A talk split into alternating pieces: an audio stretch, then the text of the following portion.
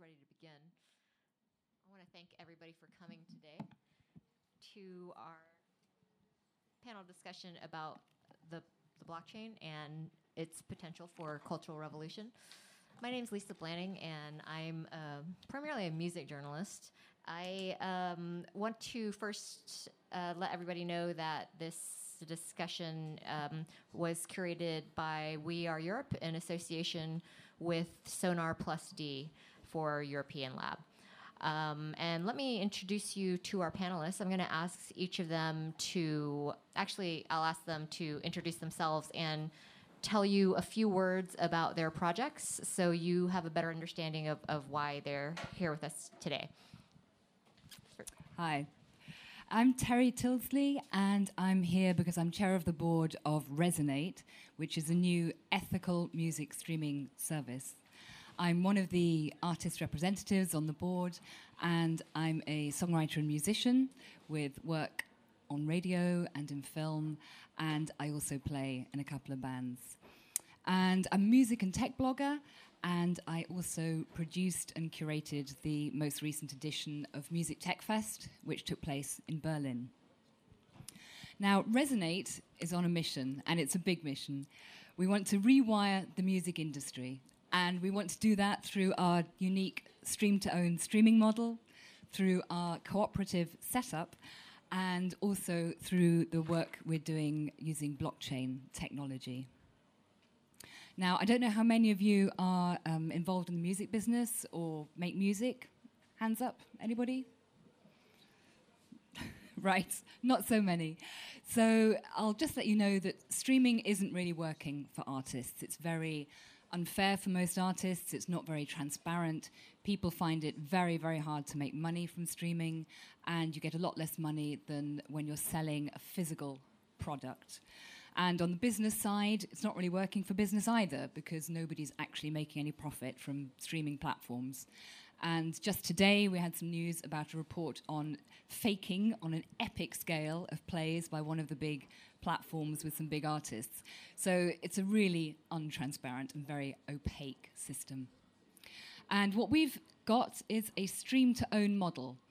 And what that means is that artists get paid the same. In, on other platforms, they really don't get all paid the same and it's a system of micropayments. So, as a listener, you pay a small amount per play, and after nine plays, then you can download the track and it's yours to keep or to stream for free.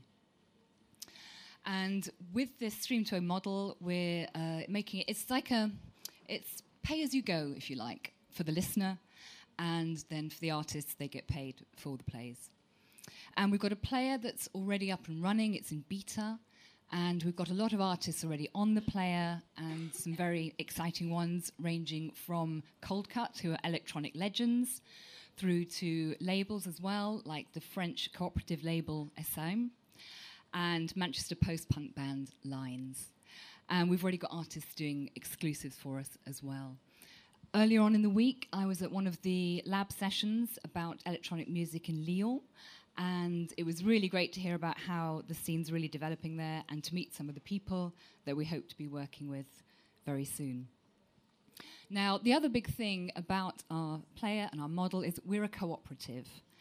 And what that means is that anybody who joins us as a listener or who puts music up as an artist becomes a member of the cooperative. They have a share in the cooperative. They can help influence uh, decisions about how the cooperative is doing and also they get a share of the profits. And it's a very different business model and it's very transparent. We want to hardwire into everything we do transparency and also fairness. Now, we're doing a lot of work using blockchain technology. We've got uh, an artist's um, touring and booking app we're developing. We'll be using smart contracts, which will help deliver money swiftly and equitably and um, the other range of services we're doing will be announced a bit later this year. We're working with Imogen Heap's Mycelia project on developing technology for her creator passports, which, if you don't know about it, is a, a brilliant system for gathering metadata and making sure that artist info is all very easily accessible in one place. We're really into collaborations. We're collaborating with a lot of music industry organizations across the world, and our door is always open. Come and talk to us if you want to collaborate. And our really big partnership is with the American blockchain cooperative called Archain. So there's lots of news going to be coming about the development of that. We've got a lot of big ideas. Um, people are very receptive to these ideas and very excited by them. I think we're at a pivotal moment right now in culture, and I'm looking forward to discussing that more with the rest of the panel. Thanks, Jerry. Yeah. Hello. Hi. Um, my name is Maxime Faget.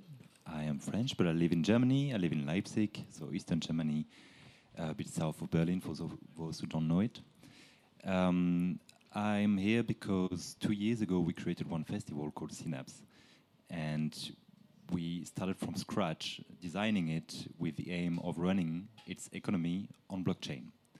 So um, it's an idea that started two years ago with uh, my father, who is a developer, and with crazy heads from, from Leipzig, who also wanted to do a festival and um, to give it a solidarity touch.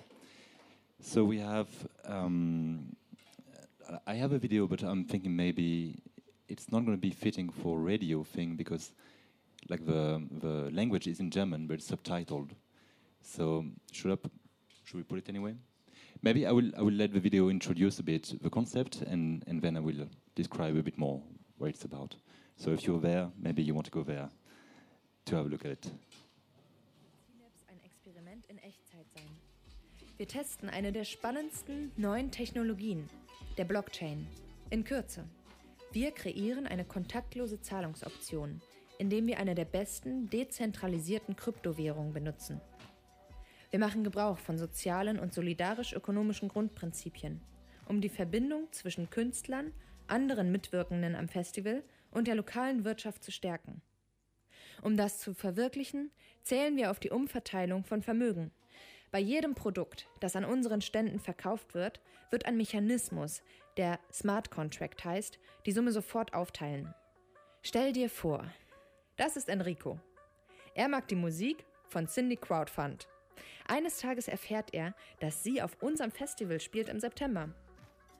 Also kommt er und durstig wie er ist nach dem Jubel während Cindys Auftritt, der großartig war, kauft er sich ein Bier an einem unserer Stände.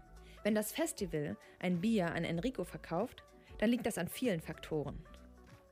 Cindy, die so toll singt, alle, die für die Bühne und Technik gesorgt haben, die, die das Getränk zur Verfügung gestellt haben, die, die für die Sicherheit auf dem Festival sorgen all jene, die es möglich gemacht haben, für Enrico hierher zu kommen und eine gute Zeit zu haben. Der Höhepunkt davon? Dieses köstliche und frische Bier. Dank unseres Smart Contracts wird das Geld, das Enrico für sein Bier ausgegeben hat, wir nennen es den Lips, direkt geteilt und an alle Beteiligten gesendet. Und das ist dann für alle jederzeit transparent einsehbar. Das gleiche passiert an allen Veranstaltungsorten und teilnehmenden Geschäften. Natürlich nur unter Bedingungen von fairem Handel und Produktion. Du weißt, für was du zahlst. Der Vorteil? Für uns die Blackbox, also die Geldverteilung von Festivals, zu öffnen und eine faire Bezahlung für alle ihre Akteure anzubieten. Und natürlich Spaß dabei zu haben. Und für dich? So, thanks. So, is it working now? Yeah. So, and yeah, then the slides will be good, yeah. So what is it saying basically? Like the whole concept starting because we um, realized something, or like we wanted to to make a statement about festivals and more generally uh, the cultural economy, which is that it's not transparent enough, especially when it comes to wealth redistribution. So when you go to a festival and when you pay for beer, which is a big part of revenue from each festival, you don't know how this money is being split, and you have no say on it. And in our case, we wanted to propose a system that is um, allowing every festival goer to know how the money is being used, the money that they put inside of a festival, and who is getting a share on it. So we created something that looks like a, uh, like a smart contract. It, we can't really officially call it like this because we did not develop it on Ethereum, but it's working the same way. You have a little um, drawing there, which we made two years ago, which looks really bad, but I like it because it's a bit naive, like the way we started designing the festival two years ago. So imagine that you're a festival goer and you come to a festival, with our festival in Synapse, which is for free. So you go there, you listen to music, and you have fun, and you consume. You put money in to buy a beer or to buy a pizza. And we created accounts for all the beneficiaries, all the contributors of the festival, which we identified. And that means all the people, all the persons who made this event possible. So that means um, the suppliers of the festival, but also means the artists, that means the volunteers and uh, local associations who make the festival, like the cultural activity, run all year through. And we decided a redistribution key that would be effective depending on the um, on the context you are buying your product. So every time you would put one, two, three euro because it was a free price um, into a beer or a slice of pizza, your money is being split instantly and sent in direction of those actors as a bonus on the payment, meaning that we have two types, we are running two types of economy in the festival, a classic one, which is uh, subvention, so like we get payment from the state, the region, the city, and so on, and we pay our artists fairly with it. And on top of that, we want to split the cherry on the cake, which we get from our gastronomy income. So, uh, can you put the next the next slide, yeah. So when you were um, festival goer at Synapse last year, you had different ways of consulting this money redistribution. You could go on the festival app, which we created, um, and then you could see like live how much everybody was getting from the money you would you were putting in it. So that means how much the artists were getting, how much the volunteers, and so on. You had a percentage showing uh, the same information on a different form, and you could access the blockchain through our website. We were running the whole thing on the Ripple blockchain last year, and we plan on going on Ethereum by the end of next year maximum. And yeah, one thing I did not say yet, you were paying all these things with a cashless system, so similar to this one or similar to this one. The only difference is that we were running all the information on the blockchain and everything was transparent. And one last word before I pass the word to my neighbor. Like Synapse is not the only project. We started something which is called Blockchain My Art, which is basically doing two things: uh, implementing the same solution that I just described in other festivals. So, like our two main partners are Les Siestes Électroniques in Toulouse and Today's Art in Holland, and they will implement the solution this year in their festival. And then we have a whole research um, research approach with local complementary currencies, such as the Léman in Switzerland, or like NGOs like Sound Diplomacy, which are advocating for uh, the the impact of culture on local economies. And yeah, that's maybe it for now. Like. Um, hello, everyone. Thank you for having me here. So, my name is Xavier. Um, maybe we can put my slide. Um, so, uh, I, I, work um, uh, as a researcher ma mainly on um, blockchain and regulation. Um, I used to live in Lyon for a few years. Um, so, I, I, do research on regulatory aspects about blockchains, but also I, I I work on a small uh, consultancy agency where we do a live project, which is a good way also to get hands dirty and not be just uh, in the academia. And we recently wrote a book about smart contracts, and, and so with a think tank that's called Smart Contract Academy, where we think about the different use case of, of uh, blockchain and smart contracts. So it's great to meet other projects uh, that are more mature than what we were thinking about. And um, so when we talk about blockchain and what interests me in, in, the topic is so you have like a, a, technical side of it and, and also a cultural aspects. And so on the technical, uh, I, I, would just say uh, you have mainly two use cases. One is to transfer value or proper property or something like that. So that's why it was designed for as, as Bitcoin. You, you can just send your Bitcoin to somebody else and at the beginning, it's just nothing. It's just you're transmitting a unit of value, but you're transmitting it in a really secure way. You're like you're sure that you don't control anymore the unit of value you transferred, and the person that received it is sure that no, they control it. It, it seems really basic and really abstract what I'm saying, but just being able to to say that I own something now, and or when I send you something, no, you own it, and I don't own it anymore is simple to do in the real life because you, you possess it physically. But in the digital sphere, it's really difficult to do because anything you transmit, anybody else can reproduce it indefinitely. So how can you say at some point, like, I have this and you don't ha have it, uh, or the other way around? And that's what blockchain brings mostly, like the ability to, to, to give a sense of ownership in the digital world.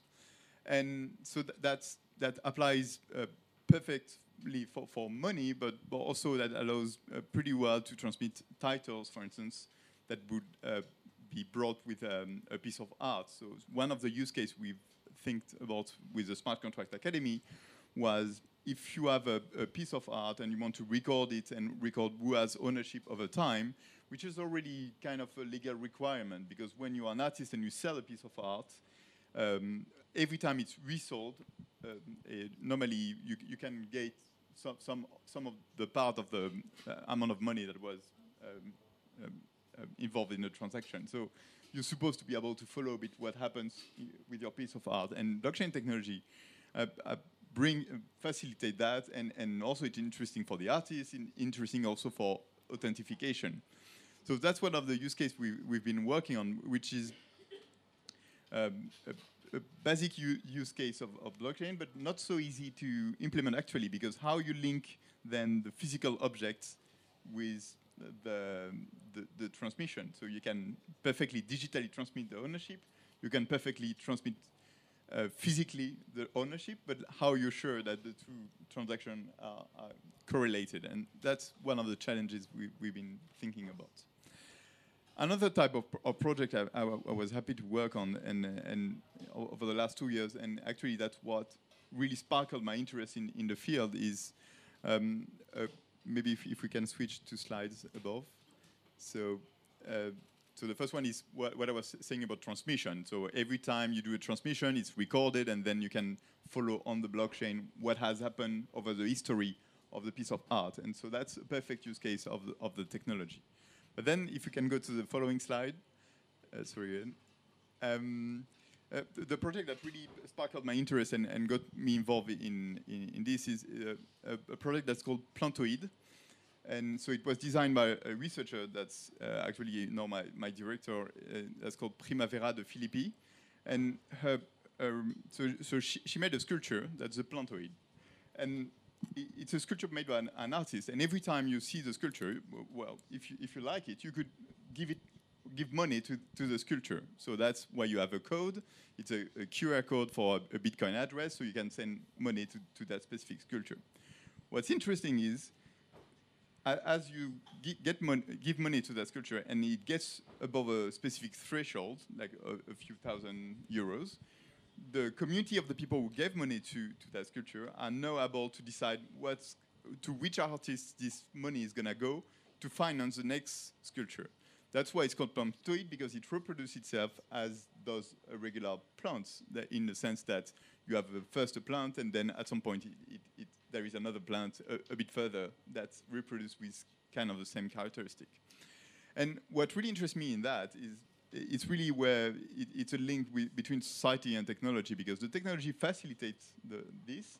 And, and now the question is, be, because we have this ability, are we able now to uh, design new economic models? Currently, when you make a sculpture, you, you either sold it at the beginning or you expect to have royalties later on or you, you have different models. But with that, you could expect like to have an ongoing crowdfunding and affiliation between piece of art and have, having the artist paid upfront for creating the new art. But then the art is not the ownership of the artist, but the ownership of all the people who contributed to make that new piece of art.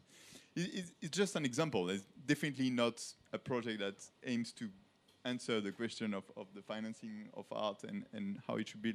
But, and this is to me the main question in, in that field is it, it the, the, technology opens the gate. it facilitates money in general. It facilitates to have money in the digital area, so to create to create new, new, new kind of models. And so, how can we use that now to, to build new new new model and new economic models and rethink how work some specific industry, and especially in the, in the in the art sphere where we know that that that the, the financing is is, is is, is are constrained, and so we need uh, to to really well think how, how is distributed the value among the different players. So uh, that just gives you an idea of some of the some of the projects already underway using blockchain technology. But let's take a step backwards here. Uh, show of hands, is there anyone who does not know what blockchain is? Is there anyone that needs a sort of a little primer, a little brief explanation? Okay, uh, we're gonna we're gonna give you a brief explanation uh, to to to to catch you up. What what is what is blockchain uh, technology? I'm gonna ask Xavier to give give us a brief explanation.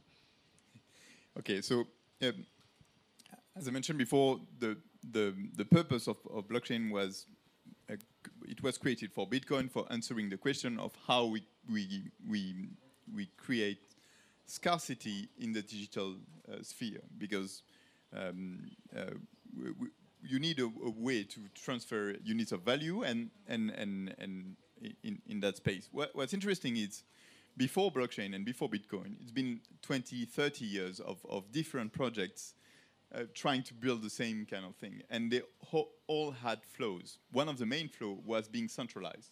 Because actually you can create a unit of value and having somebody in the middle that says, okay, I create one million unit of value, I distribute them uh, among a few people, and then people can exchange. But at the moment somebody shuts down this, the central system, the, the money disappears, and so that's worthless. And that happened. There have been several systems. Some of them, like DigiCash, BitGold, and, and some, some were just ideas. Some were implemented, but most of them failed for, for this kind of, of, of problems. And what really um, brought, brought, Bitcoin to life was being able to solve uh, all these problems. How it does it? So the, the main idea is we, we, we need to have just one source of, of truth like currently, um, if I transfer to you money uh, via a wire from bank accounts, so you, I need to trust my bank. My bank is gonna remove from me, for instance, 200 euros, and it's gonna it's gonna call your bank and tell them to add you 200 euros, and these two operations should happen at the same time. I just did it yesterday. It's still happening in three four days in, in, in Europe, which kills me just for sending a message. And because the two of them need to be really sure that at the moment they remove the 200 euros on one side, they're really creating the 200 euros on the other side, and, and, and the information is not lost. On, on, on Bitcoin and blockchain, we, we don't have two database of the two banks. We just have one, which is shared among everybody. What actually you do when you transfer, you just send a message to everybody in the network. So actually, it's anybody that's launching a, a client that works a bit like BitTorrent and so that connect to other people. And you send a message to everybody, I want to transfer that money from this account to this account. Everybody has the record of all the transfer that happened before, so everybody can know on each account how much money there is on, on both of them. And everybody can calculate what's going to be the balance afterwards uh, from that. The only tricky part was how you validate, how you, you, you decide that this transaction was went through because you're just spreading it to the, to the to everybody in the network, and that's where you have some uh, elements that's called the miners. You, you probably heard. So the miners are people that every 10 minutes they take all the transactions that have been um, sent among the network and regroup them in what's called a block. So that's why they call the blockchain because a, a block is just a, the last um, piece of the last transaction. So among the, uh, during the last 10 minutes, I've seen all those transactions. I consider them valid. And so that's the block. And when you, you finish the block, and actually the, to validate the block, they need also to solve a mathematical puzzle that's a bit difficult to solve. So that's allow that only one person is doing it at the time. So because just one person has the time in the 10 minutes to find the, the answer, and the first one to find the answer send the block, and everybody get that block that's like an update and adds it to all the other blocks they received before. To compare it to the bank account, it's currently with your bank account, you receive at the end of the month, sometimes on paper, sometimes by email, a list of all the transactions you have, you have made and what's your new, new balance, right? So on, on, on Bitcoin and other blockchain, everybody receives every 10 minutes the change of balance of everybody else. So it's it's a bit slow, it's a bit messy because every there is a lot of information that everybody receives, but that makes it perfectly transparent, perfectly open. Everybody knows a, for everybody what have been the, the movements and what has what are the, the transactions that are valid. It's perfectly secure because it's the the cryptographic puzzle that has to be solved is difficult and just one person at a time uh, solve it. And and that's how we build the, the the blockchain. So the blockchain is the wall, so it's like a network of people and the information, but it's also just the lists of blocks that are just the list of the last updates between the accounts. Yeah. Okay. So in a, in a nutshell, what, what that means is it's distributed. It's it's distributed ledger technology. So it's distributed amongst the network. Everybody on the network has got all the records. Um, it's anonymous and it's secure and it's transparent. Is, am I leaving anything out? It can also automate certain actions, which is like one of the main, how to say, advantages of blockchain is that it allows to exchange information. By that I mean pure information or like transaction, which is somehow the same. Like it's an information when you send money to another one. But it allows to do this sort of exchanges among people who don't know each other and don't necessarily trust each other, without having a third party like a bank needing to be here to validate the whole thing. It also gives you a possibility of interaction of automatization for certain actions. For our case, for example, like, like the smart contract is one thing that is referred to very often. A smart contract is an action that begins when, cer- when certain conditions are fulfilled and agreed by all the participants. In our case, in Synapse, for example, the smart contract was applying to every beer or every slice of pizza that we were selling. The conditions where somebody is coming and paying for, for the pizza for the right amount and is credited from it, and the person in front is giving the pizza in exchange. This, this transaction, like all the conditions being fulfilled, then the money was being split like in certain proportions, like I said before, like you had uh, 50% going to the provider, 10% going to the volunteer spot, and so on, you know, like, and the action was being executed. So it allows you to sort of write the rules of, um, of your ecosystem. This is how we want to, this is how we used it last year in Synapse and how we plan to use it, for example, for blockchain my MyArt on a larger scale. So these smart contracts become automated processes. Just quickly, I think it's important to make clear that it's blockchain technologies plural, so there's not just one system. And I know you switched systems, didn't you? Because one worked Yeah. better than another one for you. Yeah, Yeah. so there's different different blockchains are, are, are already out there. So that's that's that's the gist of what blockchain is. And um, I, there's going to be a question and answer period at the end. So if you have questions, um, you will be able to ask.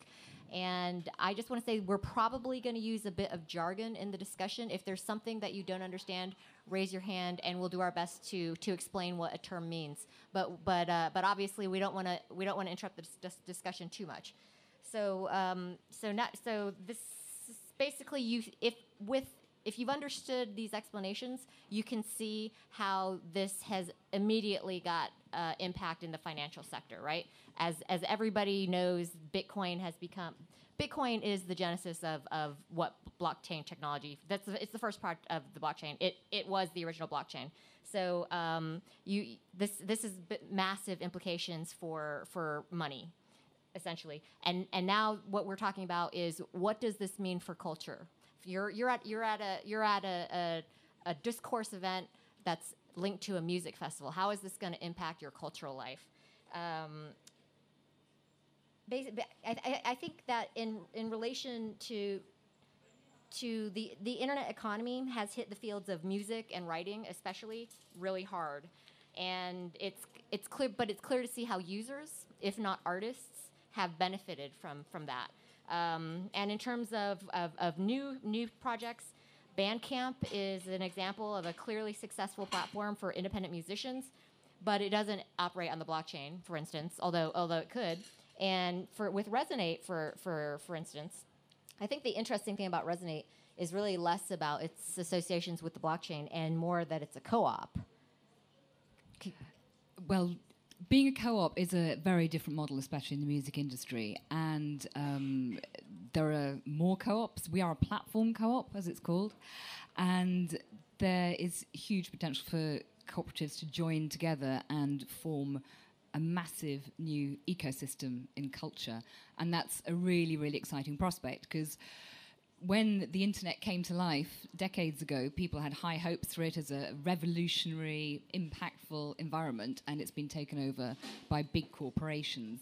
And now, at this point in time, and using the tools of blockchain, we have the potential to, to claim it back for the cultural sector, for artists, and to create systems and networks that reward people outside of corporations. Were you going to say something? Okay. Well, I mean, but in, so in relation to music, talk about the blockchain is usually around digital rights management and smart contracts. And as Xavier mentioned, in art, it's it's mostly about provenance and authentication, certification.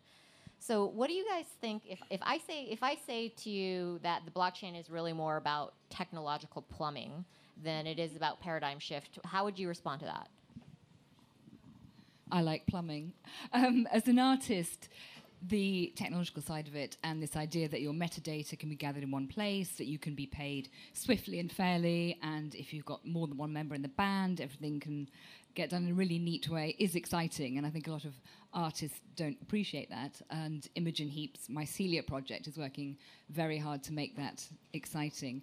Um, but you're right, one way of looking at it is technological plumbing, the other way is to look at it as a train track. And in a few years' time, we won't necessarily be talking about blockchain per se, we'll be talking about the trains, the things, the practical applications. And it's why it's been great to hear, and we'll probably hear some more, about Synapse using it in a very dramatic, practical way. Well, like for me, blockchain is, as any technology, only a tool for achieving some things. Um, it can be used in absolutely conservative ways as in, in revolutionary ways. It only depends on whoever person's thinking uh, the whole system. Like in our case, for example, in Synapse, we had um, um, like the biggest part of our team is non-tech users, like uh, the one of the festival itself. You know, like I would say, like 80% don't want to hear so much about smartphones or about chips, especially chips, because it's also a very politicized um, uh, ecosystem the reason, like the way we used it, was absolutely fueled by political beliefs and by the will of changing something in the current way of, of um, current ways of cultural economy. So um, I think it can't bring anything new if there is not a new conception of the economical system behind it. In our way, for example, we took like a very like so we addressed the live sector. Like I think you are like a, the right person to talk to, for example, for digital rights management, for streaming industry and so on, which we would like to interact with in the future. Actually, we would like to propose this sort of options in our applications. But for the moment, we decided to take it with a super large um, scope, which is um, the case of someone buying a drink or a piece of food in an economical ecosystem, which is basically what's happening to everyone three times a day. And we linked it to to the music, but we, we could have linked it to anything else, you know, like basically. But in our case, we just decided to see the production chain of a musical event in a different way. And the biggest part of the work, like, was maybe to convince people to do this with us and to have some trust in a technology that they didn't know at the beginning. And we were, um, how to say, like, blockchain for us is a way to promote a new vision of, of economy. In our sense, it's going to all the suppliers and saying like, what about um, what about you only get a percentage um, of everything that is being sold, and we just make some agreements on, for example, like you have a minimal limit of things you can't go under, and if you go up to this, you keep it, and if you go under it, we compensate you. You know, like and what about redistributing a part of all the revenues to local associations which, not, which don't participate directly in the festival but promote cultural activity all year long, you know, like, and actually we just used it to, to make people think about what is a common good. And this is why now we are exchanging so much with this local complementary currency, which is called the Léman, which is Swiss and which just went on blockchain recently.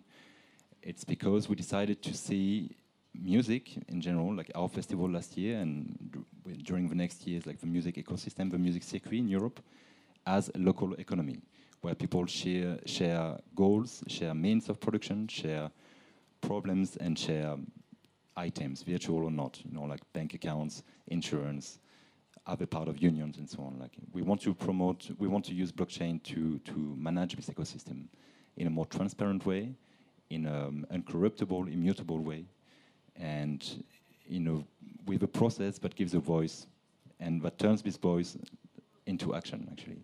Hence the smart contract. To, to, to me, it, it's um, it's really clear that that um, the the technology is interesting plumbing, but to be honest, I don't understand why people are interested in, in that plumbing. People are not so much interested in how work even the current internet. So why are they interested in, in, in that specific thing that even more narrow in, in, in its use case? But what, what's um, in, interesting in, and I think it's pretty true for most technologies, is not the, the technology itself, is how it, it because there are plenty of technology we don't even hear about. And, and if it grows and if you hear about it, it's not because of the technology, it's because there is a, a wave of people that have interest in that technology. And that's not the same thing as, the interest, interest of the technology per se. And on, on, the, on the blockchain, what's fascinating is you have a lot of cultural movements that, that pre-existed and that got interested in that technology, but for different, even opposite reasons. You have the cooperative movement, you have the open source movement in software that also was looking into more finding a um, more economic uh, um, way of organizing itself. You have also the libertarians that is definitely an op opposite vision of um, in the political spectrum. So, and, and there are studies uh, that shows on the current uh, users of cryptocurrencies and, and, and the, the, different people involved in blockchain that you have really different political views, but strong political views, like different marginalized group that found together um, a, a, tool that, that would suit some of, of their interests. And so the, the, definitely th there is this. And, and now what's that we, we are behind the wave. So the, the word blockchain became like a, a trending marketing term that allowed to sparkle in a, a, wider public interest because it's definitely a shift. I, I, I saw it happen in, in the like a few years ago when you would do a blockchain meetup, it would be just weird people, but in a good way, but only weird people. And, and you would be like in, in a small room and discussing, everybody would be super fine in, in, in, in, in that environment. And, and now it's on the contrary, like going to mainstream TV. And, and so now what's happening behind that is now the, this shows a, um, a, a, um, a, lot of values together uh, that are linked with the technology. So, but people don't realize that we are not always talking about the technology. We are talking about how we decentralize organization, how we rethink the share of value. That's exactly what you, you, are working on. How, how we, we, we reorganize some part of the, of, of, the economy. And, and even big corporation, they are, oh, okay, maybe we need to rethink how we are structured, how is organized the labor force, how among our employees we, we, we, we, we organize them and uh, share, share the, distribute the value. So, so it's, it's, it's something that's born from marginal movement with different ideas, and now it's a, it's a trending term that uh, that's sparkled conversation about something that's really distinct from the technology. The technology has its interest, but to me, it, it, should be just a discussion of IT specialists, how we record something and in a safe and, and stored way. Like, who's interested in uh, cryptographic certificates? That's how in the internet currently we know that a document comes from the people who say it sends. Nobody's interested in that. And you see it every day when you use a website, if it's green or not on the top of, of the screen. Nobody read about that. But that's the same kind of trend. So there is an interest in the technology for this kind of, of usage, but what's more interesting to me is how it's opening, it's bringing a lot of values and opening a conversation for, for some, some. Yeah, like I think it's really interesting to look at what it provokes in people and what it confronts them with. Like for example, um, in our case, we had to deal like we started working with this tool, and one of the first lines of what it could do was bring more transparency. And we so we had to work with this thing and along this theme, and we thought, okay, what does it imply for us? Transparency. What does it mean? When when does it start? Where does it stop? You know, and it was it made us think of it in a way deeper way that we would than we would have done before. You know, although everyone among us had already conception of what it was good for, and we had interesting conversation with partners about it, with artists also, and also like a paradoxal reactions sometimes. Like for example, it was clear for us that we were doing all of this for the artists, so like we could uh, responsibilize events in the payment that we give to artists and so on, and like give an interest of arti- for artists in the success of, a, of, a, of, a, of an event. And yet we had sometimes some reaction of skepticism from the artist saying, yeah, but I don't know if I want everybody to know how much I'm paid or not, you know, like, and that's a very good question, and that's a question we had to solve. And I don't know, like, I think this is how it proceeds with you, like, technology is spinning the social progress and on the other way around, you know, like, sometimes it just gives an opportunity to do what you've always wanted to do, and sometimes it brings this brings you to this moment, which is like you always say that you wanted to work for transparency, for example, and now it's like, well, now you can. So are you going to do it or not? And that's a that's a question that everybody should ask itself. And I think it's also worth remembering that the music industry is very heavily built on lack of transparency, and yep. therefore increased transparency, increased rights for artists is quite a big threat.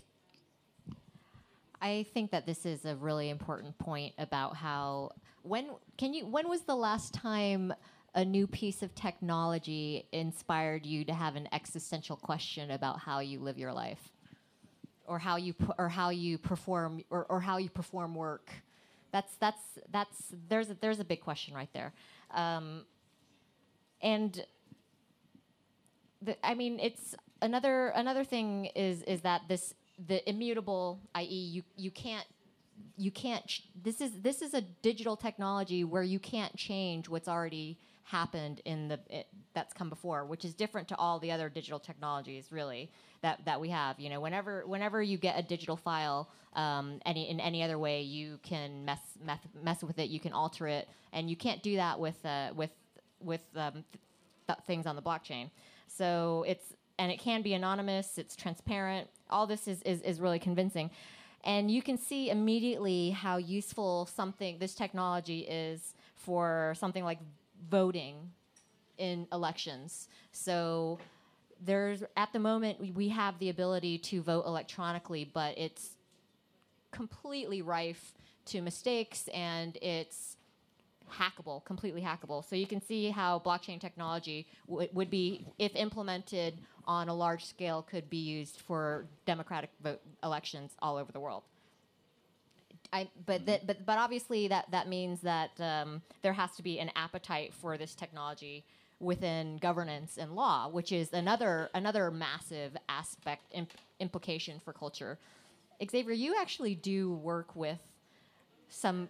You you do sort of touch on governance and law. Do you do you think that the, the appetite is there? Do you think that how far away are we from some, something like that? So, so um, th- there is definitely um, well, first uh, there is a, a, first problem and a, a big wall uh, in government using the technology that's um, the lack of digital culture of our governments. So, and that's to me a, a terrible problem. And and we are living in a world where the economy is half run by the digital tools, and so how can we have um, uh, governments that are not as specialized on this than everybody else, or at, or even better than most of the people?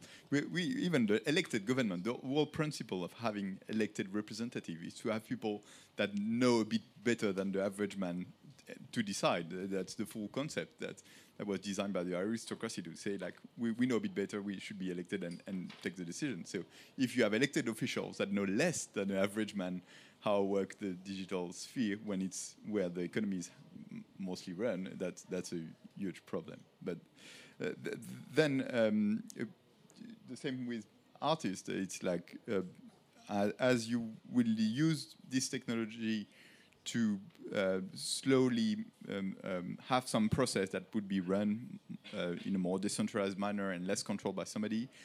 you're removing um, uh, power fr from them, and, and that's really something that that's that's uh, uh, humanly painful always, and because even administrative procedure at the moment they are a tool of power of administration. Like the way it's designed a specific procedure and how complicated it is or easy, it's a way to incentivize or disincentivize you to do something. If you say it's fully transparent now and it's going to be automated and you can do it easily, then you're removing all this power from the administration and, and making it more more uh, more, open. Uh, the, nevertheless, for, for, voting, I think voting is an interesting case where I've, I've, worked a lot uh, on, on this topic with, with a, fr a, friend of mine, and, and, and actually we were in Berlin on a hackathon of, of one year and a half ago on decentralized voting. But so first, the technology doesn't solve anything of the main problem of voting. For instance, the main problem is the media, how you get the information, how you take the decision, and at the moment where you're voting, how you are isolated enough to make a clear decision and not just clicking through two advertisements and, and, and, and making a decision based on the last video you saw. And we know that the last minutes before voting counts in how you make the decision. So the technology doesn't solve that at all. So that's why uh, online, online voting is not really um, um, picking up because um, there are still big problems to, to solve. But then, so that's a, that's a psychology question, though. Yes, yes, and all, that's a full question of the attention on the internet and and, and all, all this and how that we can have better process. But then, um, when yeah, we talk what could bring the technology in a in a most narrow form, like just helping certify certain uh, uh, ballots or something, because running a full election on blockchain currently, there is no elegant design to do that, and that would ensure all the qualities we need from a voting process. But even if we were just to use narrowly to certify something, as soon as the government is ready to certify this process, it's useless because it means that the government is transparent enough and open enough to certify these these ballots, and then you don't have a problem the where it would be the most needed is the country where the government might not want you to certify the ballots or certify any part of the process. Where transparency so is most needed is the places where they don't want it.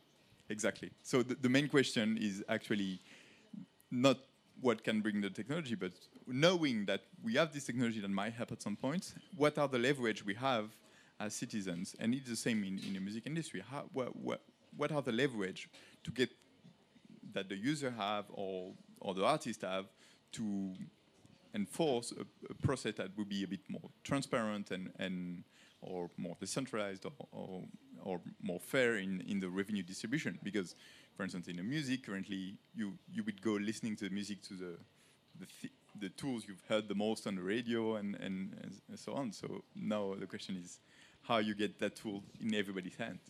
I think the key thing is it's an enabling technology and gives the potential for artist owned networks and, and, that kind of thing. But I think um, what you were saying about governments and lack of digital knowledge is a really important thing, and it's important that our lawmakers and people in general are more informed. And it's nice to see a, a few people who are trying to educate people in a playful or interesting way. It's like. Um, Bjork's last album, she released it and you were able to pay for it in four different currencies. And that wasn't a kind of radical thing, but it was a, a nudge to people look, there are four different, uh, sorry, crypto crypto um, currencies you can pay in.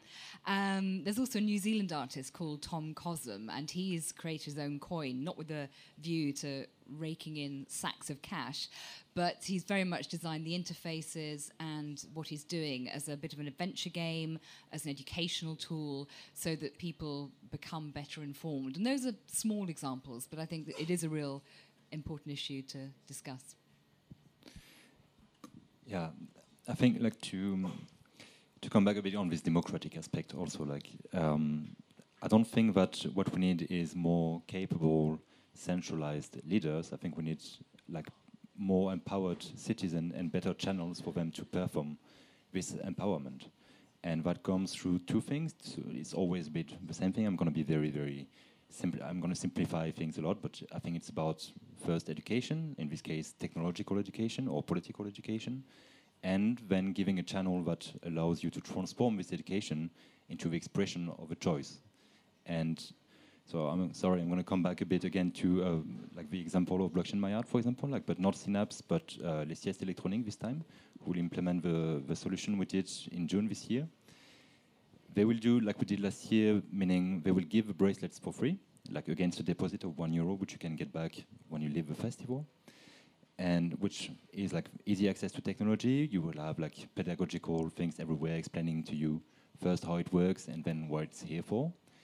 And then we will try to give an option to the visitors um, to interact with the way the budget is being used, a portion of the budget, of, co- of course, because everybody, every professional working for a festival has to be paid, and we can't deny this because if everybody has the choice, it might be that 100% thing, that 100% of the revenue should go to the artists or to the volunteers, and that would be that would be very nice, but not very fair for all the other persons working on it. But a small portion of the budget um, might be left for the for the festival goers to decide. And this is what happens in everyday, like in classic political politics and economics, uh, when a city, for example, when we talk um, about top-bottom initiatives, is proposing a participative budget um, to the citizens, or when a local initiative is gathering bottom-up style this time to to unlock some value and then decide together on how to use it. And this is what this is what's, what can happen now. Actually, this is what it's good for. Like the cooperative model that you have in in Resonate. This is really really what we should go towards in general, economic-wise. And this is what we will try to do on the long term also to do something similar. Um, like we would like to create one um, European cooperat cooperative society with colleges of uh, voting bodies, like with one representing the audience, one representing uh, institutions. For example, we are working with the SACEM now, like because they will, they will be they will be included in the smart contract of Les Siestes Electroniques this year. One college for artists, for I don't know, like all the different actors that exist. You know, like to sort of create this uh, new agora of public expression, of political expression. So it's a so basically blockchain is a is a new tool to enable enable um, all sorts of of, of uh, old ideas of fairness, and it's a matter of whether or not they're going to be implemented. That's that's what we're going to see. One one way that uh, um, that we can see it implemented on a on a small scale is the idea of tokenization. So, uh, okay, so why don't you, uh, uh, Maxime, talk about tokenization a bit because that's something that you guys uh, were sort of dipping into anyway. Mm-hmm. Well, I can talk about very specific example. In our case, we started running, um, like we started experimenting with the Ethereum blockchain last year. Then we moved to the Ripple blockchain, and um, we did it because the native currency of Ethereum went crazy at some point and just totally inflated and went from three euro per ether to now it's about I don't know like it, it, I, I, don't know what's the uh, current uh, state of it, but there was a moment one year ago, one year and a half ago, in which it was passing the hundred euro an ether, you know, and so like there were two reactions from our part regarding that. First one was uh, this is bad because people are going to start speculating on it and just going to see this smoke screen of I can make money quick and that's what it's about and forget about all the political organization potential of, of the blockchain. And the second one was this is a real concrete problem for us because we are paying for the gas of every transaction and we are paying for, for the transaction fees because we don't want our audience to pay anything because we, because we want it to be totally painless for them. And, but it was starting to be painful for us. So we said, okay, we can't do it with Ethereum anymore, and we moved to Ripple, which was more affordable for us at this moment. And was not um, proposing the same advantages but had other qualities. And we thought that we didn't want people to interact directly with uh, the native currency, so Ripple in this case. We proposed to, we created one token, which is indexed on euro. In our case, it was called the LIP, which was a reference to Lipsien, which is the name you give, that you give to Leipzigers uh, when you're French.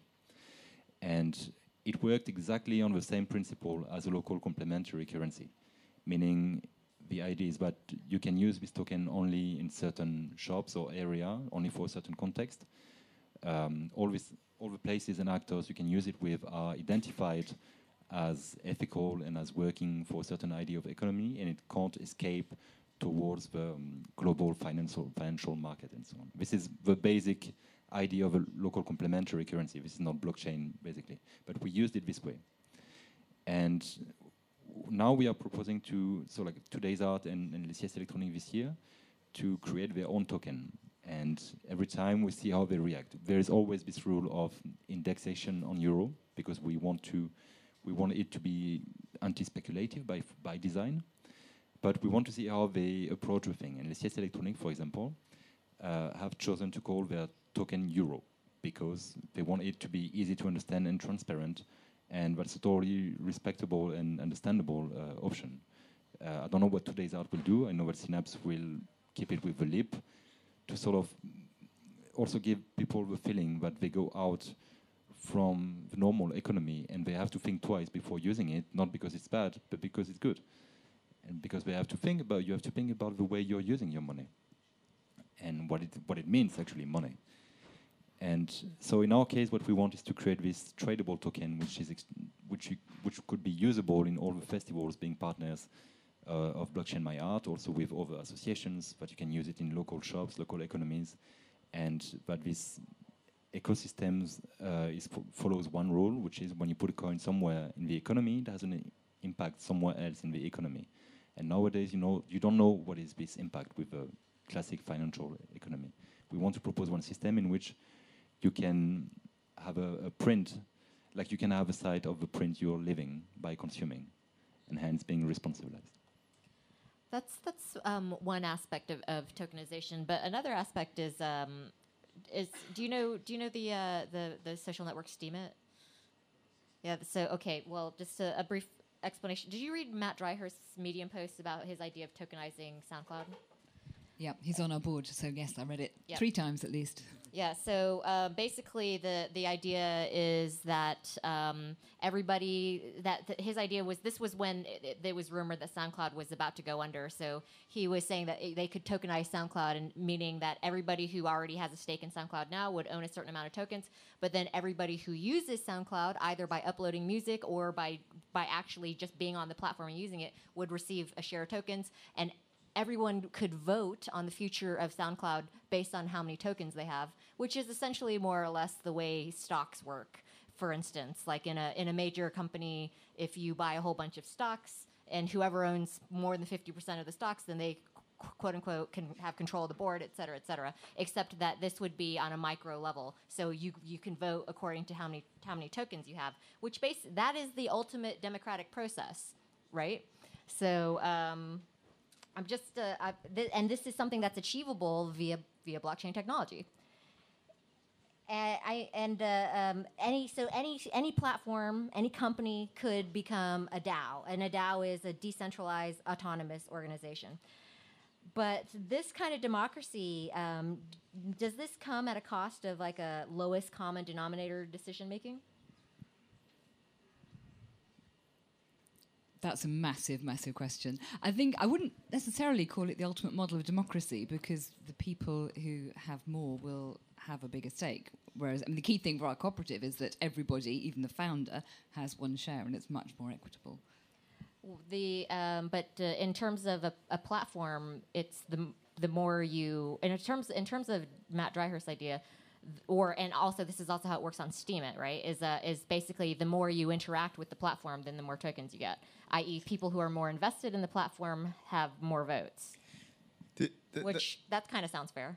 Yeah, that's a bit what um, actually um, made Bitcoin at the beginning because it's people that were exchanging and you need a value with zero value, but everybody involved at the beginning had some Bitcoin at some point and then was an advocate and then was also a coder, most of the people, the, the early adopters were developers, and so helping to develop the platform at the same time. So that works pretty well for, for them. Um, when we try to implement it in other um, in other cases, so Steemit is just a publishing platform. You write an article and, and you just publish the article, and every time somebody watches it, or even if somebody likes it, you get uh, some Steem tokens with that. Um, that sounds like a, a, better way to create platforms. The, the opposition is the current system where you have a few people that just because they own the infrastructure, like the Facebooks and, and other of the world, they extract all the value uh, from what you published and, and so your private data, but also your, your the content you publish and everything, and you, you don't get any share. Exactly, making us all the workers who work for free. Exactly. And and at, at which point we could argue uh, if you are even not a worker of Facebook sometimes. But the the um, the, the question there are several questions that are raised because of that. It's like um, first, is there enough value to share? So, and especially that's true for for the the, the music. So what are the demographic of the people using uh, listening to music? How much money they are willing to spend and is that money being if you share it among all the people that listen to it uh, um, uh, and uh, well that or that contributed to the platform enough. Because on the facebook like most of us are just pro producing a little bit of content. For each of us it's not so much value but all added together makes what makes the, the, the money in the end. But like it would be difficult to to individualize uh, your contribution. And also the second problem is what we call transactionalism. So it's the fact that if you paid for doing uh, uh, small things, you're incentivized to do those small things, but you're not incentivized to contributing for free. Exactly the volunteering, uh, the voluntary volunteering at a festival. Like people spend hours and days working for the festival because they think it's a good idea and, and, and they like the festival and well they have sometimes tickets but often it's just also uh, an act of love and if you create a token and say everybody that's contributed to my project, you're gonna get paid for any con contribution, either it's a blog post or if you make a I don't know like advertisement or if you work, you're gonna have a, a little bit of token. That's great, but then you kill all, all the dynamic that's non-money, non-monetary usually. Well, like clearly, like the benefits of uh, taking action is not only financial. Otherwise, people would stop doing things like things like this, like a festival, for example. I think like it's like the idea is not bad in itself. Like it just depends on so many different criteria. Like for example, what are the criteria for receiving a token? You know, like what sort of action is it? Is it to click? Is it to um, I don't know, like do a good action? Is it to do a bad action? you are actually every time like it's really depending on many many um, many many different conditions that are set at the beginning. I think it's um, no, it's for me not the ultimate form of democracy, but I think it's there is also a good logic behind it, which is that you give something to you reward people who work um, to the who work at the continuation of a system, like and being rewarded for you contributing to a festival uh, to a festival or like to a platform to exist is the reason why you keep on contributing somehow. So, like, I think the proof of stake uh, protocol in, in blockchain is somehow very similar to it, and like it's sort of is based on the same idea. Like, you get rewarded, like um, you don't have the same the same mining protocol somehow, and like it's not depending on your power um, and your your capacity to solve the problems quick, like in proof of, of work, but it's more depending on whether you have a lot of um, how to say um, whether you are really involved or not into the system by how much tokens you own and so on, you know. And I think it's a system that makes sense. Like it's definitely not the perfect one, but like for a platform like SoundCloud or something like this, I think most of the time, even though it's not perfect, it's still an evolution from what is the classic model, which is you don't get nothing, and you keep on contributing by giving data and making uh, the platform live. So I would say like it's not a complete yes, but it's a good it's a good start for me. I, I, in, in all honesty, this is part part of what makes the whole discussion around blockchain exciting. Is that there's this is all still up in the air. This is this is you know we're basically this is all still being decided. This is all it's all happening now. Um, that that's what makes it interesting. I will say, uh, just to, on the subject of the DAO, though, the decentralized autonomous organization, is that uh, that term first came up. I think Ethereum's DAO was the was when that term first came up, and um, they famously had this venture capitalist project where everybody who wanted to become um, part of this DAO put in money to buy shares, and then and then you would vote according to how much money you had put in to what what um, which project which startups to fund uh, and, and and and essentially this organization would be a, would be a venture capitalist system. And, and it was famously hacked. So um, it went and it wasn't the blockchain itself that got hacked but it was it was a, a, payout loop. So someone drained the money from from that that DAO project. So it's not it's this is it's still this is all still a, a work in progress And I mean, and, and, and another really interesting, uh, um, interesting thing that just that just goes to show you that um, that people are ingenious and and will find a way to mess with anything is uh, um, you can there there I think there's been example of um, porn being embedded on the blockchain, which then meant that um, everybody who was on that blockchain network had had porn on their you know was was holding porn. So. Uh, these and, and you know there's there's also problems in that there's an inherent um, energy waste with the blockchain and uh, the the blockchain also takes up a lot of computing power so you can't process that many transactions in a second. Uh, and there's a, a big debate within the blockchain community about how to handle how to handle these problems. So it's it's it's uh, it's it's not it's not a, it's not all you know roses yet I think it really depends on which blockchain you refer to. Like, like you said before, there are technologies of blockchain and many different models which are tried now, and there will be other ones within the next years. But for example, like the two things you just mentioned, like there is the amount of transaction per second, so like the throughput, which is very, very different from one blockchain to another. I think uh, like I don't have very, very updated figures, but last year, like for Bitcoin, was something like the actual like the average amount of transaction per second was about four to five, something like this, which was. I uh, wait, I noted it somewhere because i know I'm ethereum is at 12 no, no, it was actually at more than this, but Baba, sorry. Uh, like Ethereum was about 20 uh, transaction per second. PayPal, for to give you an idea, is at 200 transaction per second. Visa 2,500 per second. So like not blockchain, huh? right yeah And um, Ripple, for example, the one we used last year, is about 1,000 transaction per second at peaks, at pikes. oh okay But some would some will argue that Ripple is not a blockchain for certain reason because it's more centralized, because there is no mining on it, and because it's a consortium blockchain.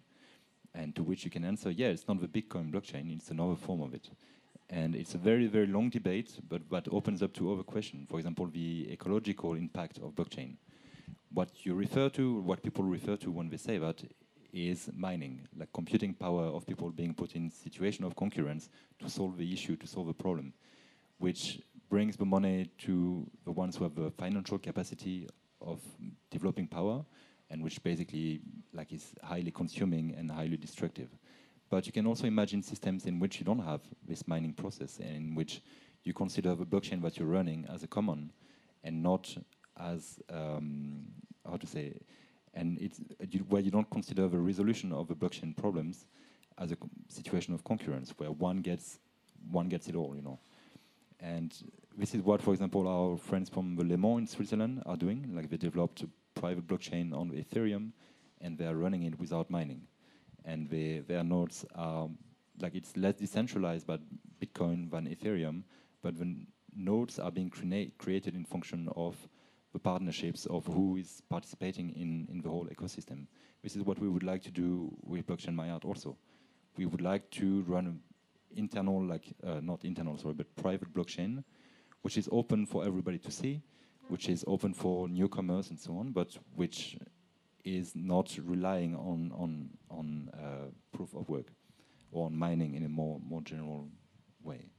You're absolutely right. It's an evolutionary process, and um, the com- the cooperation cooperative that we're partnered with, Holochain, has been dubbed the third wave of blockchain, and for their new scalable technology that's coming in.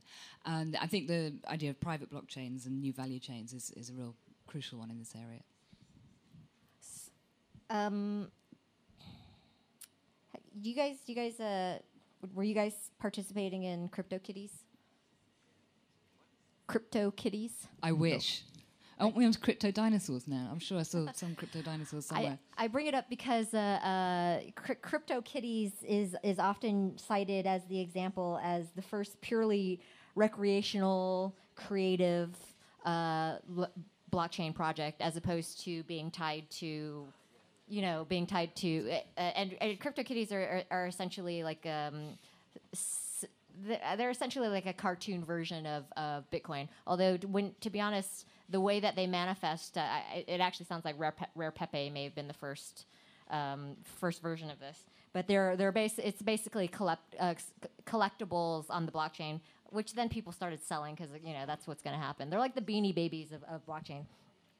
Um, it w- but it was so popular. It, it, it they, they were so popular they ended up strangling traffic on Ethereum.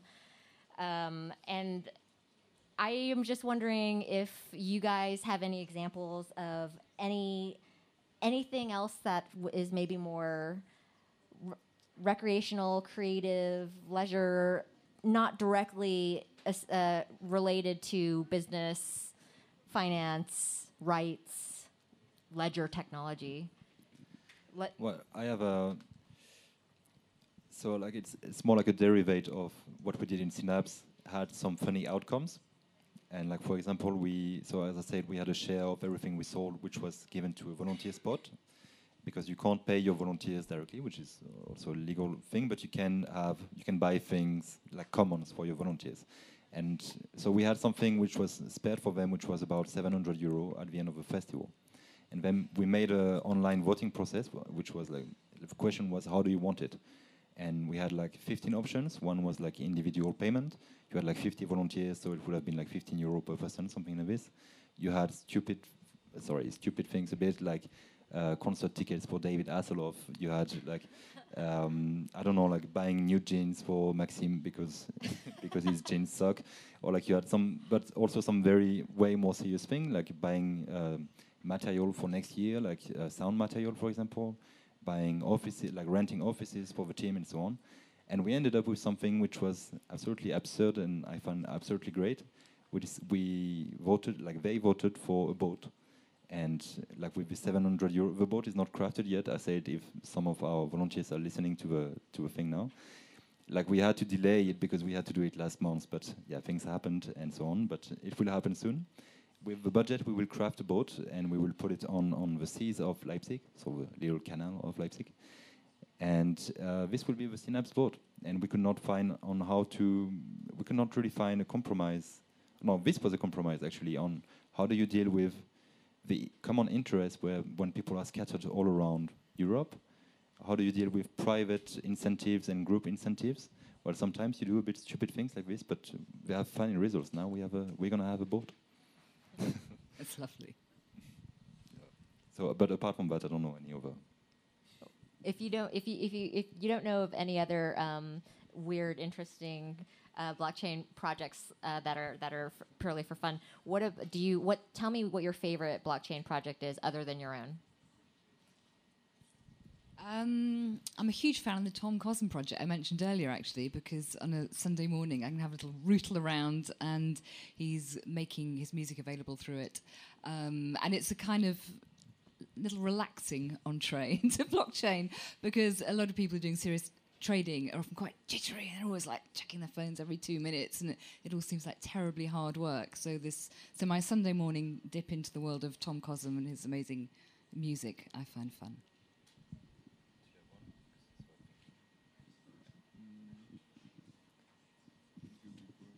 I'm not checking so often, actually. Like, um, I'm sorry, but um, I have to say, my, my first first time I, I really had my mind blown away by a blockchain project was the Mycelia project three years ago. So now, like, it's not so That's current Imogen anymore because project. yeah, Imogen A problem, yeah, uh, project. Uh, this is the one that first really introduced me to it, and first time I really understood, like, wow, this is just just great and amazing, and I find it super that uh, an artist is behind the thing. Okay, she's an artist, but she's also like super tech and everything, so she knows her stuff so deeply. But like, she brought it as an artist for her own creation, and I think this is what um, should happen. I think like this movement, like this paradigm shift, can't happen if it's not being backed up by artists and by by other actors. It can't be only tech people behind it because we don't know. I don't know. Like there are things we don't know. Simply. She is a total figurehead, and the way she's galvanized um, artists, industry around the Mycelia project is fantastic. It's a real privilege to be working with her. And I think also it's such a, a rare thing that an artist can create a whole movement. Really amazing. Yeah, I'm, I'm, I'm going to be more boring, but I'm, I'm excited by what's going on the technology side because what's fascinating to me is all the people were, that were involved really early. They are all millionaires now, and they are still pe- spending their weekends and their nights on working on, on what's next on this. And, and so that, to me, that's that's fascinating. I've, I've, it, even catching up with those people and following what, what they are doing and I'm just doing nothing. I'm just trying to follow what they are doing and, and it's, it's really exciting. So yeah, what I'm more excited is you, you mentioned all the limitation at the moment and definitely a lot of the use cases are a bit uh, unlikely unless we solve those problems and some of them are really hard computer science and mathematical problems, but there are so many people with with a lot of energy in, into that and really the right energy, like trying to to to make a technology that enables um, um, um, a, a, a, better world, hoping that it would be a better world and not a more dystopian world. But um, yeah, that, that's what excites me the most. Uh, I want to share the a, a, blockchain project which I think is really exciting. It's called Regen, and basically they are a regenerative agriculture project. And I mean, they're they're they're cobbling together all sorts of ideas. So um, it's remote sense, remote sense, remote sense censoring, um, Internet of Things, and blockchain. And, and, and basically, the way that it would work is, uh, especially working with small farms, to to regenerate the the, the land itself. Um, and there are different the different methods of agriculture that help to help this instead of the normal industrial agriculture that we're using now, especially in the West. Um, and so you would have remote sensor, sensors placed in land, and and as they're uh, as they they are able to detect that certain changes for positive changes are taking place in the land itself that information that data is uploaded to a blockchain and which would then release money according to whether or not they meet certain goals. And um, this is it's it's a project which is uh, is really aiming towards the betterment of our planet on a long-term scale, and and to think that it's it's one of the it's one of the first projects. It's it, it, it makes me basically it's an application of technology which gives me hope instead of being absolutely dystopian, and that's uh, which is something that I really appreciate, especially especially recently. Um, one one final question before I, I, hand things over to the audience is I want to. There's a lot of money in blockchain initiatives right now. This is especially true. Block, blockchain itself as a technology first came out 10 years ago, but um, but this is it's it's really it's really picking up speed, and and there's a lot of there's a lot of startup capital going to blockchain projects. Um, do you think do you think that, that any of that money is going to make its way to artists and users and uh, it's amazing how many startups in the music field claim they're doing wonderful things for artists, and then you look at the small print and realize no. So um, I will say up the cooperatives all the way, like ours. Yay, yay cooperatives! I'm down with that. Well, um, yeah, I have a bit of a similar position. I don't know actually. Thing is. Um, like there is a lot of there is a huge smokescreen on on the blockchain, and from from for different reasons. Like there is maybe too much money in it. Like there has been a very bad buzz, in my opinion, during the last months about the speculative uh, potential of it. And there are a lot like it's a buzzword. Like it's not only that, of course, but it is also a buzzword, which means that you have, like you say, like lots of startups and projects that start and talk and work, talk about blockchain and work with blockchain without it being really needed. And when it happens, you have to ask yourself, like, where is the money going to at the end? And if they don't show it and if they don't prove it, well, I tend to be skeptical in general. So. Um, Right, especially when they have the facility to be able to do that. That's exactly yeah. what the technology is for. Uh, that's the thing I'm worried about the most is that we've got this new technology which is supposed to be able to help restructure things in a more fair way, but what is it just going to are we just going to see the same power structures reinforced? That's that's the question. Uh, obviously yet to be answered still. Well i think partially like and sometimes i mean in our case for example um, there has been thoughts about including including some banks inside of a system not any banks like just like uh, cooperative banks for example like a french example crédit coopératif or uh, the nef you know who are backing up um, local complementary currencies and economies and so on. And uh, like they, we thought about them, and we are still thinking about them to like be part of nodes inside of a blockchain of the blockchain we want to create. And the reason is that at some point you might need to to have some backup on it, to to have some backup on the value of the token you're trading. You know, like and it's it's a bit of a dilemma because it's something that we don't necessarily want. Like we when we first heard about the blockchain, we were like, "Whoo, no banks, great!" Like I was really happy to think about it personally, to not see my banker anymore. And in the end, you realize that it's going to take a lot of time and trust to achieve something close to the first promises of the blockchain.